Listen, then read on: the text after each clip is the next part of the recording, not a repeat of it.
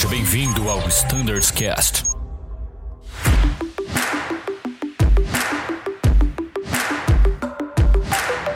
Fala pessoal que acompanha o Standards Cast, sejam todos mais uma vez muito bem-vindos a mais um episódio em que falaremos de regulamento de tráfego aéreo.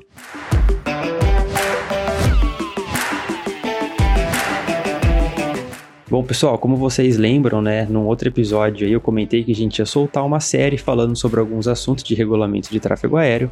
E nesse aqui a gente gostaria de dar continuidade a essa nossa minissérie e a gente vai falar aqui de uns assuntos muito importantes. Eu convidei hoje o Pablo Desontini, que todos conhecem. Fala, Deson, tudo bem?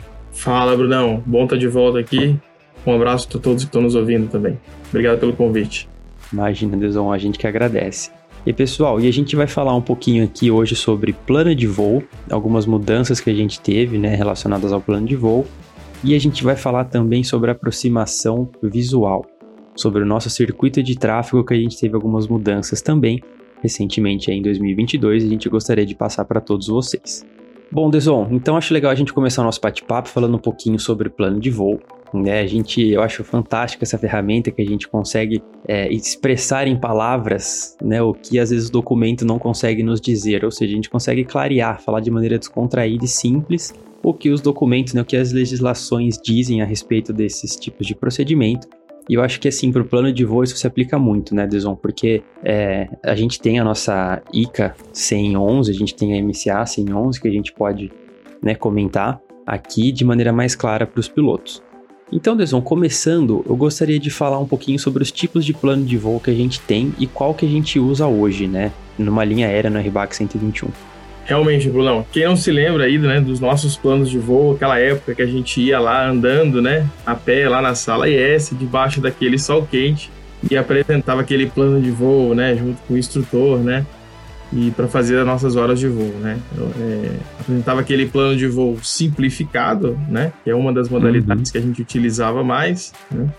É, ou depois a gente começou a fazer o plano de voo completo, navegações mais longas quando a gente estava fora aí de uma terminal, de uma CTR, enfim. É, hoje na linha Exato. aérea, né, a gente é, dificilmente vai fazer um plano de voo, né? Salvo aí numa necessidade, numa contingência, às vezes num traslado, né?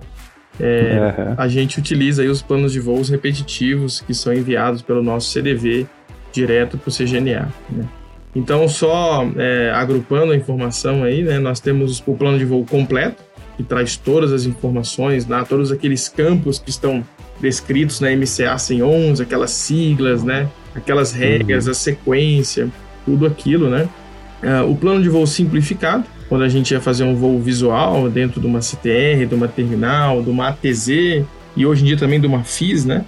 Uh, que a gente uhum. também não, não usa na linha aérea. E o plano de voo repetitivo, que traz aí o reflexo da nossa malha, né, da empresa. É, quem tiver curiosidade, né, existe uma parte ali do nosso briefing package, que está escrito plano de voo e cal, e lá consta a, a mensagem né, que foi enviada do plano de voo, com aquelas letrinhas, inclusive, de PBN, tem gente que gosta, etc. E tal. Exatamente, muito legal, Deson. Muito importante você ver o que está ali. Até inclusive se seu voo vai ter alguma mudança, né? Por exemplo, se o seu voo é um voo despachado sobre, sobre regras, desculpa, Yankee ou Zulu, isso é muito importante também, né, Deson? Esses pontos de mudança de regras são pontos compulsórios, né? Exatamente, Bruno. O plano de voo diz, né, para o órgão, né, para os órgãos uh, eh, ATS, né, assim dizer, né, os órgãos, as rádios, o ACC, o, o os órgãos de controle, os apps e as torres, né? É aquilo que a gente pretende fazer, né? Então ali também uhum. consta quando a gente quer mudar de regra, né? O tipo de regra que a gente vai. 99% né? das vezes aí a gente está saindo IFR, né? Do nosso aeroporto. Uhum. Mas às vezes a gente muda de regra aí no meio do caminho. E, e tudo isso tem que estar tá combinado, né? E o instrumento para a gente combinar essa mudança é o plano de voo. Sensacional, Deson. E, e, eu acho que assim, desde a época que você comentou lá do PP, que a gente ia passar o nosso plano de voo, até hoje, né, seja para qualquer tipo de plano de voo, a gente tem um campo ali que é muito importante, né? Que eu acho que é a questão da EOBT. Isso a gente usa desde que a gente estava lá no PP até agora na linha aérea, só que com né, fases diferentes né, do voo, assim vamos dizer. Então, Deson, acho que é legal a gente falar isso para o piloto, né? O, o, que é essa OBT e por que, que ela é importante para a gente, né? Por que, que é importante ter o conhecimento dessa OBT? Exatamente, né? A EOBT era onde tudo começava, né? E tudo gira em torno da EOBT, né? Você tem que apresentar o plano de voo, né? No mínimo com 45 minutos de antecedência, né? Por que isso? Eu não posso chegar a apresentar um plano de voo agora e querer decolar um minuto depois. Né? Então existe um tempo para esse plano de voo ser, como a gente brincava, né? Falava ser tratado, né? Dentro de todo o sistema e inserido, etc. e tal, e disparado, né? Essa informação. Uhum. Hoje a gente pode apresentar um plano de voo com até 120, 120 horas, né? De antecedência é, e não menos do que 30 minutos se ele for apresentado pela internet. Né? Isso para quem apresentei o plano de voo completo, etc. E tal. O nosso é repetitivo, então ele sempre ativa no horário da OBT. O horário da OBT é o horário que, né, onde a gente já o órgão de controle, por, por exemplo, né, que a gente que ele entende que a gente vai querer começar a movimentar a aeronave. Né? Geralmente a gente apresenta o plano de voo, né? Uh, o plano de voo já está apresentado, no nosso caso, pelo CDV, né? Enquanto a gente está ali uhum. entrando na aeronave, se apresentando, esse plano de voo já está no sistema, né? Até automaticamente. E tudo tem que estar, tá, vamos assim dizer, pronto, preparado, né? A aeronave preparada, os clientes embarcados, para que a gente consiga iniciar o pushback, né? Que para a gente é, é o horário de calços fora, uhum. naquele horário da LBT, né? Então é o horário mais importante, é onde tudo se inicia, vamos assim dizer. Né?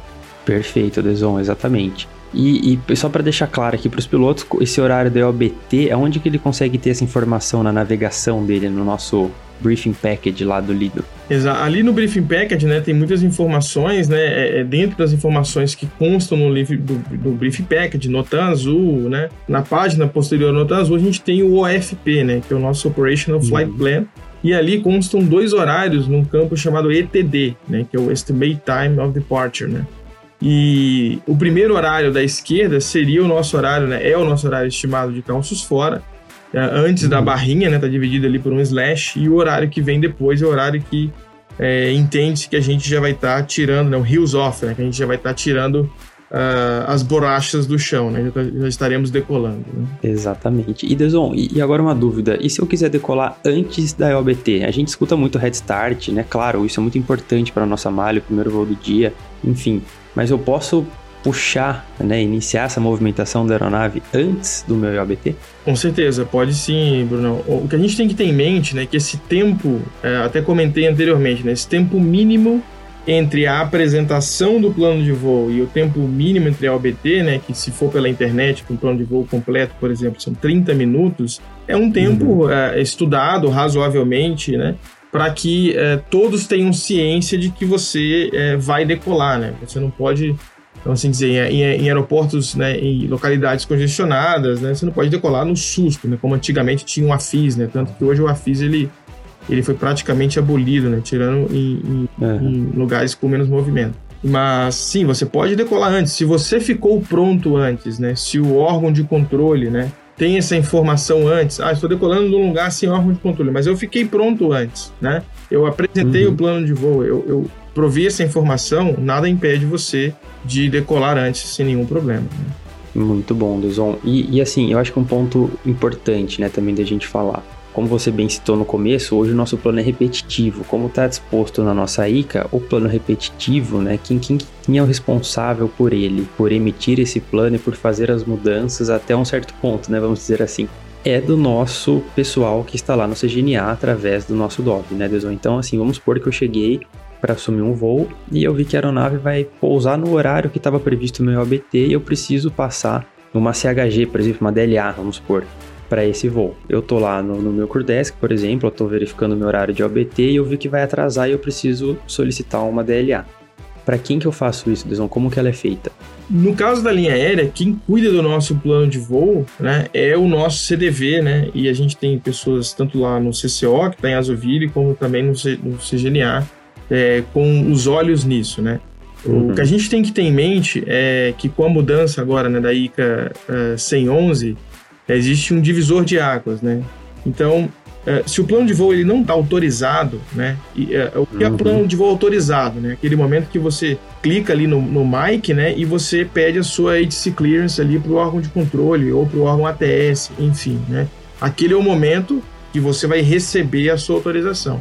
Antes uhum. da autorização, isso é muito, é, é muito importante ficar claro para o colega que está nos ouvindo, antes da autorização, quem cuida do plano de voo e de qualquer modificação que seja necessária nele, é, ainda é o pessoal do CDV. Né? Então, é, se precisar fazer uma mensagem é, de, de CHG, uma mensagem, ah, porque mudou a aeronave ou porque mudou uma rota, se precisar é, fazer uma mensagem de DLA, porque a aeronave, é, por algum motivo, veio atrasada da, da, da malha, né, do voo anterior, isso ainda quem cuida é o, o, o CDV, né, que está subordinado ao CCO, é aquele famosa ligadinha para o DOV que a gente dá. Exatamente. Também a, a, a, funcionalidade aí maravilhosa do e-briefing, né? Então tem um chat uhum. ali com o DOV, sempre que possível também é uma ferramenta para a gente utilizar. Exato, até um outro ponto importante, Deson, desculpa te interromper, mas assim, a, após a EOBT, o nosso plano tem uma validade, né? Então, assim, a gente tem um tempo para pedir a CTC Clearance antes que o nosso plano vença, relacionado a SLBT, né? Então, assim, claro, é o que você falou, o pessoal do CDV tá de olho no, no horário do voo, né, no que está previsto, mas, assim, caso a gente queira contactar o DOV para passar, por exemplo, que a gente não vai conseguir puxar nesse horário, a gente tem que informar eles para que eles entrem em contato com o nosso responsável no CGNA para passar essa mudança no plano, né? Exato. Eu até brinco, né, Brunão, que plano de voo é igual resolução de ano novo, né? No dia 31 a gente fala, não, que 2022 eu vou emagrecer 10 quilos, né? Mas isso tem que ser até o dia 31 de dezembro de 2022. Não vai, de 2023 eu vou fazer outra outra promessa, né? A promessa vai ser outra. Exatamente. É, no Exatamente. caso do plano de voo, sim, permanecem os 45 minutos, os velhos conhecidos, né? Que a gente trabalhava uhum. 45 antes e 45 depois. Hoje, lembrando que se for pela internet, já falei, também pode ser 30 uh, eh, minutos antes para o plano de voo completo. Tá? Ele tem uma uhum. validade sim, é, e por isso que o CDV é, tem que ficar de olho nele, né, atento. A gente também é, liga lá, né, faz essa comunicação, essa coordenação com eles, para que pô, a gente prepare a aeronave por algum motivo quando vê, putz, né, faltou o plano de voo. Excelente, Deson. E, e, eu acho que é legal agora a gente falar da, do ponto que eu tô no meu avião eu pedi minha autorização de voo, eu fui autorizado, certo? Eu recebi a ATC Clearance, eu conferi minha rota, ela bateu, recebi meu código transponder, meu nível autorizado, tudo conferido, e eu vi que por algum motivo X a gente vai atrasar, a gente não vai mais conseguir uh, sair naquele horário previsto. Aí foi a grande mudança, tanto que gerou RT de MGO, que a gente publicou recentemente, que eu acho que é legal da gente comentar para o piloto. A partir desse ponto de quem que é responsabilidade por esse plano de voo essa é exatamente a, a grande mudança né, que a gente até queria aí há bastante tempo. Né? Ou seja, agora existe a possibilidade, vamos assim dizer, da gente fazer uma alteração do plano de voo uh, via fonia, né? via radiotelefonia, que é o nome, vamos assim dizer, técnico. Né? Uh, antes não, né? Antes a gente tinha que fazer toda essa coordenação, ligava lá, ligava para o CDV, né? Isso obviamente toma um tempo, né? Porque são vários voos, né, pessoal? Uh, agora uhum. não o que o aviador tem que ter em mente é o seguinte: uma vez que você pegou a, a clearance, né, não é que o Dove deixou de existir, não é que o Dove não possa fazer nada, mas uma vez que você pegou a clearance, você já pode fazer a CHG, você já pode fazer uma modificação, uma DLA, que é o, mais, que, é o que a gente utiliza mais no dia a dia, né, uh, pela própria radiotelefonia. Uh, uhum. Não existe ainda na, na, na, MCA 116 uma fraseologia específica para isso, tá? caso algum colega pergunte. Mas a gente uhum. pode chegar lá e falar, olha, uh, uh, tráfego, né? A gente, se o tráfego, se a localidade tiver tráfego, rádio, né? Uh, solo, ou a mesmo torre, tem localidade que só tem a, a posição torre, né? Uhum. É, a nossa nova EOBT é para tal hora UTC, tá? E aí Exato. As, a, os órgãos têm condições de, de dar todo o tratamento para esse novo horário. Agora você informou que o horário mudou. Exatamente, é o que diz no item 4.6.2 da nossa ICA 111, tá pessoal? Lá é, é, é, bem claro assim o que ele diz, tá? Ele fala assim: caso seja necessário alterar um plano de voo que já recebeu autorização, ele diz: Todas as modificações deverão ser submetidas por radiotelefonia diretamente ao órgão ATC responsável pelo voo. Como o Deson falou, pode ser é, que esteja operando na hora, né? O solo, a torre, enfim. O órgão que te autorizou, você, piloto da aeronave, vai entrar em contato para fazer essa modificação que seja conforme está previsto lá na nossa legislação e no MGO também, né, Deson? É, um ponto importante né, ressaltar é que a gente recomenda, né, que assim que o colega pegar a autorização ali, né, dele ficar uh, mais atento, né? Não que a gente não fique, né? porque às vezes qualquer deslize, um atraso, né? No caso, por exemplo, do avião que eu vou, às vezes está esperando uma carga, ou, ou, ou tá chovendo, enfim, né? Uhum. Qualquer atraso que acontece aí no dia a dia da operação, é, para ele não, não perder né, essa janela, porque é, de, depois da EOBT, tá, não é do horário que ele recebeu a autorização, depois da EOBT, uhum. Ele pode é, propor uma modificação nesse plano de voo é, até 45 minutos depois, né, vamos assim dizer. Então, ele tam, é, é, entra no gerenciamento ali do voo essa, esse olho no relógio também, né, esse, essa gestão desse horário, desse tempo. Né.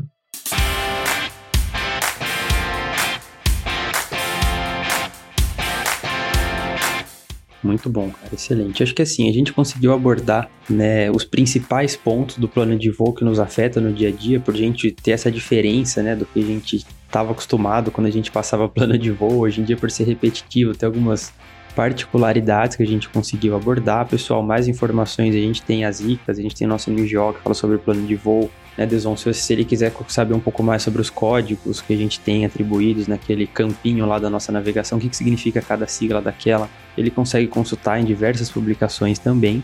E acho que a gente podia partir agora para aproximação visual, Deson. O que, que você acha? Opa, vamos embora. Final direta era outra outro sonho antigo nosso aí, né, Brunão? Com certeza, era outro anseio que a gente tinha e que agora foi, foi liberado, né, Duzon? Eu acho que assim, além da, da gente gostar como aviador de fazer esse tipo de procedimento, é algo que economiza tempo, combustível, emissão de CO2, gera um, um ganho de eficiência operacional enorme aí para o nosso dia a dia. Exatamente, foi presente de final de ano esse aí. Com certeza, com certeza, pessoal. Bom, um breve histórico, né? Vocês devem lembrar que desde a EC, se não me engano, 2120, que foi emitida no final do ano retrasado, posteriormente foi inserido na ECA 137 havia a, a previsão né, de você aproximar diretamente em uma localidade que possuísse a FIS, alinhado com a perna base ou diretamente na final. Inicialmente a gente proibiu isso no nosso MGO, a gente manteve as informações que lá estavam e a gente iniciou as tratativas, né, junto com o treinamento, junto com o safety aqui em operações, para a gente viabilizar esse tipo de procedimento, para a gente embasar isso, amarrar todos os pontos para que a gente pudesse fazer isso, garantindo o nosso primeiro valor, que é a segurança, né, Deson? E a partir de tudo isso, a gente conseguiu viabilizar esse processo. Vocês devem ter visto nosso boletim 280 que saiu recentemente, assim como a RT do MGO, que, que inclui esse tipo de procedimento. E Deson, o que mudou? O que mudou, Brunão? Eu, eu gosto de tratar desse assunto fazendo um pequeno, uma pequena uh, uh, background, trazendo um pouquinho desse background seguinte, né? Quando a uhum. gente está operando em localidades que tem torre, né? Torre de controle, né? A gente uhum. entrava no circuito de tráfego, onde o controlador de voo, né, que está lá com a batuta, a, autorizava a gente. Então a gente podia fazer a, base pela esquerda, base pela direita, final direta, né, circuito uhum. pela esquerda, circuito pela direita, enfim, né. Não tinha, dependia ali das autorizações que a gente recebia no momento e, obviamente, do tráfego que estava ali. Grande, a uhum. grande questão que tinha no passado era que a norma, né, uh, ela não permitia em localidades com a FIS, né, com a FIS, uh, que nós fizéssemos, tivéssemos essa mesma, essas mesmas possibilidades, essa mesma maleabilidade, vamos assim dizer, né, essa versatilidade, uhum. né? E aí uh, no, o DCE mudou a norma, né? Então existe hoje o anexo C da ICA 137, onde ele buscou flexibilizar, claro, trouxe mais possibilidades, né? Então, uh, às vezes demora um tempinho para a gente se acostumar, uh, de ingressos né, no circuito de tráfego. Né? Uh, dentro dessas possibilidades, uh, existe em localidades apenas que possuam o AFIS, né? O, o AFIS uhum. é o serviço, a gente está falando com a rádio, né? Ou seja, a mesma coisa ali, a gente trata como se fosse a mesma coisa, né? No dia a dia. Uhum. Apenas em localidades com AFIS, é bom sempre frisar, né? Em funcionamento, né? Então o AFIS está lá, você está falando com o um colega da rádio, né? A possibilidade de você ou entrar 45 graus direto na perna do vento, ou você entrar direto na final, ou uhum. você entrar direto na perna base, né? É, um, um, um parêntese importante, né? Em localidades que não tenham a FIS, né? Que não tenham uh, uh, nada, né? Onde você vai coordenar ali 1, 2, 3, 4, 5, você tem menos possibilidades é, hoje pela ICA 137 para evitar até um, um, confusões, vamos assim dizer. Né? Então, o que, que mudou? Quando a norma mudou, a Azul, no primeiro momento, ela não aderiu imediatamente a essas possibilidades, né? A gente fez uma análise de risco, etc e tal. E agora a gente reviu esse assunto, né? É, é um trabalho que a gente faz sempre dentro do Flight Standard, rever alguns assuntos à medida que eles vão amadurecendo. E com a publicação do Boletim 280, como você já mencionou, agora a gente pode, em localidades com a FIS em funcionamento, fazer uma aproximação direta para a perna base ou uma final direta para a pista em uso. Então, a, a gente ganhou aí com isso, como você falou, né? Tempo, fuel saving, emissão de CO2, né? E, e, e agilidade também. Com certeza, Deson. E aquela coisa, se você estiver aproximando de um local que não tem a FIS, tá bom, pessoal? É muito importante que, aquela, que aquele ingresso que a gente tinha anteriormente prevaleça. Ou pelo setor da perna contra o vento, que é o preferencial, como disposto na ICA, ou pela perna do vento, lá pelo prolongamento, como a gente fazia anteriormente, tá, pessoal? Um ponto que é muito importante. Eu tô chegando, sei lá, Cuiabá Sinop, se eu não me engano, que é uma, é uma linha reta. Eu tô chegando lá e eu quero fazer uma aproximação visual direta. Pessoal, isso tá escrito na ICA, tá escrito no MJ, tá escrito no boletim. O que, que é muito importante para aproximação visual direta, como na final, né, ou na perna base, é muito importante você garantir que naquela área, naquelas 27 milhas do aeroporto, não vai ter nenhum tráfego evoluindo ou no circuito que possa conflitar com você. Então, pô, eu sou o tráfego único, né, Deson? Só tem eu na localidade. Chamei a Rádio Fis, ele, ele vai te passar a informação. Vai falar que a gente é, é são, nós somos os únicos a aproximar naquela localidade. Se eu tiver dentro daqueles quesitos que estão descritos na RTD Joy no boletim, né, para uma reta final 45 graus do prolongamento, né, da pista para cada lado eu posso, ou diretamente na perna base, né, se eu tiver alinhado com o rumo da perna base, eu posso ingressar nesses dois locais. Certo, Dedon? Exato. O, o, que a gente, né, pode soar estranho no primeiro momento, né, para o colega que está nos ouvindo, né, de casa, né, ou que está no, no, hotel, enfim, no pernoite, é, pô, por que um boletim para falar de circuito visual se é, é, igual a gente falou do plano de voo, é algo que a gente faz desde o PP, né? Uhum. É, a gente tem que ter em mente, né, que quanto uh, menos uh, controle, quanto menos assistência a gente tiver, também são é, é a maior responsabilidade do aviador, né, e que a gente não está voando sozinho.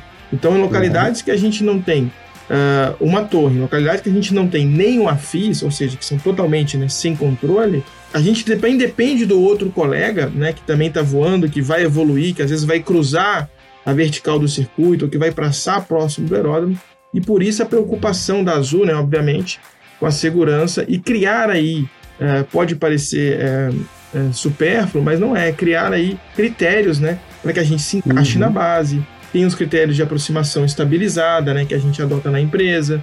Então, uh, é, é, pode parecer estranho, mas é muito importante que, uh, que o aviador leia o boletim e esteja ciente uh, de como tirar proveito dessas possibilidades que agora a, a gente está tendo.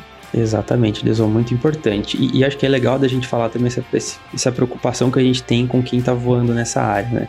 É, a gente teve algumas mudanças também, a gente até falou em outros podcasts, mas eu acho legal a gente falar aqui que toda a movimentação que você fizer, seja no circuito ou com intenção de ingresso no circuito, né, Desão, tem que ser a 1500 pés para todas as frotas da Azul hoje, né? Então, assim, eu tenho intenção de ingressar diretamente na base, tem que ser a 1500 pés, tá, pessoal? E, e, qualquer cruzamento que seja sem intenção de ingresso, eu vou cruzar para ingressar. Eu estou vindo pelo setor, por exemplo, da perna contra o vento, eu quero ingressar na perna do vento. Aí que eu também disse que esse cruzamento tem que ser feito na altitude do circuito, a 1500 pés. Os cruzamentos, né, que enfim, que podem ser feitos para qualquer setor, sem intenção de entrar no circuito de tráfego, deve ser feito 500 pés acima da maior altura para o circuito, tá, pessoal? Isso é muito importante da gente falar. E, claro, né, Deson, se a localidade não tiver uma VAC publicada. Exato. É, esse, esses dois pontos são importantes, Bruno, se você me permite, só para a gente né, é, finalizar e também não se delongar muito, né? A gente tem que entender claro. o porquê. Por que, que eu tenho que estar na altitude de tráfego? Né? Também pode parecer pro, o colega né, que está nos ouvindo, pô, mas eu vou ficar ali nivelado, lá embaixo, é, consumindo mais combustível? Sim, vai também. Parece um pouco uh, contraditório, né? Mas não é. Eu vou estar no circuito de tráfego nivelado a 1.500 pés, né? E as aeronaves também vão estar ou a 1.000 ou a 1.500 pés acima da elevação do campo, né? Para que a gente possa ver o outro colega. Isso é, uhum. é aquele princípio lá atrás, né? De Siena Void. Então, a gente, se você estiver lá em cima, muito alto, vamos, vamos extrapolar o raciocínio para facilitar o entendimento, é, dificilmente o colega ali dentro do cockpit, é, é, o cockpit ele tem uma visão ampla para frente, para o lado já é mais limitada, para trás você já praticamente não vê uhum. nada, né? Isso pensando numa questão geral. Então, por que, que todos vão estar na mesma altitude ou muito próxima? Para que a gente consiga se ver, né? E por que uhum. o colega que ele vai cruzar o circuito, a vertical do campo por ali, é, ele vai estar mais alto, obviamente, para que não haja ali o famoso risco de abalroamento, né? Que a gente ouvia aí desde as aulas do PP. Tá? Então, é importante a gente trazer esse princípio filosófico, vamos assim dizer, o entendimento do, do porquê das coisas, que eu acho que isso ajuda a aderência. Excelente, Deson, muito bom. E, e, um ponto agora, você falando disso, de se ver tal, de todos estarem próximos, me gerou uma outra. Esses dias eu vi uma, uma, uma, discussão aí, uma dúvida que surgiu na questão da VAC. Vamos supor que eu tenho hoje, vamos, o ATR, por exemplo, faz um circuito a 1500 pés, o Embraer, o Boeing, enfim. E, e eu, vamos supor que eu tenho uma VAC publicada para aquela localidade em que a minha categoria de aeronave, ele diz que a, a altura do circuito que eu tenho que fazer é a 1.100 pés, por exemplo. Tá lá. Aeronaves a jato, 1.100 pés. Eu faço a 1.500 ou faço a, ou faço a 1.100? Uh, a gente fala né, que a, a, a, a VAC muda tudo, né? Ela vem e muda tudo. Você vai sempre cumprir a VAC. Se a, se a VAC foi criada, né? Se o DCEA foi lá, fez toda uma análise, né? e publicou uhum. a VAC é porque existe uma necessidade né, de que o circuito de tráfego seja modificado. Às vezes por obstáculo, às vezes porque você tem uh, aeródromos muito próximos e que você não quer que o circuito de tráfego do aeroporto interfira com uhum. o circuito de tráfego do outro aeroporto. Então, uh, uhum. a VAC, vamos assim dizer, ela sobrepõe tudo uh, isso que a gente está falando aqui. Né? Exato. É, é importante ter isso em mente também. Combinado, Deson. Sensacional, cara. Acho que, assim, ficou muito bom, ficou muito esclarecedor. E eu vou te falar, tive que estudar para gravar esse episódio, que fazia muito tempo que eu não abri a Ica do plano de voo, viu, Deson? Foi bem legal, assim, para levantar alguns pontos. Acho importantíssimo a gente passar tudo isso para o nosso aviador, né? Essas mudanças que a gente teve. Tá, pessoal? O feedback de vocês é muito legal também. Pô, fiz uma aproximação visual em tal local, achei muito legal, deu uma economia de tanto de combustível, de tanto tempo de voo. Isso é muito importante para nós, tá, pessoal? Identifiquei algum algo que eu gostaria de passar para vocês, alguma particularidade da operação dessa frota, daquela frota, que poderia estar tá mais bem escrito, né? Mais, sei lá, a gente dá um highlight no boletim, tá, pessoal? Por favor, mandem pra gente.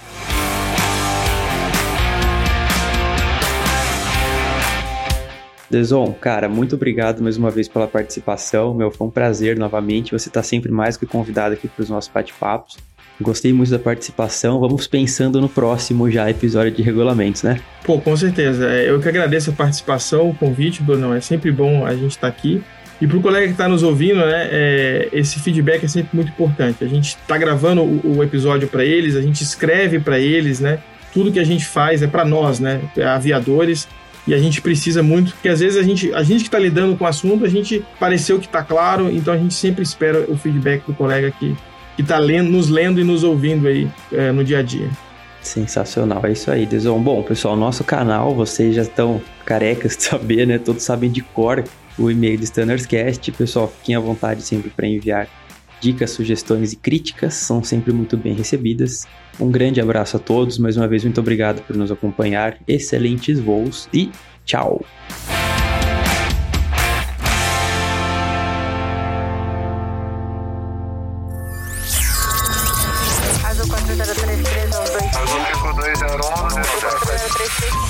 Você ouviu ao Standards Cast.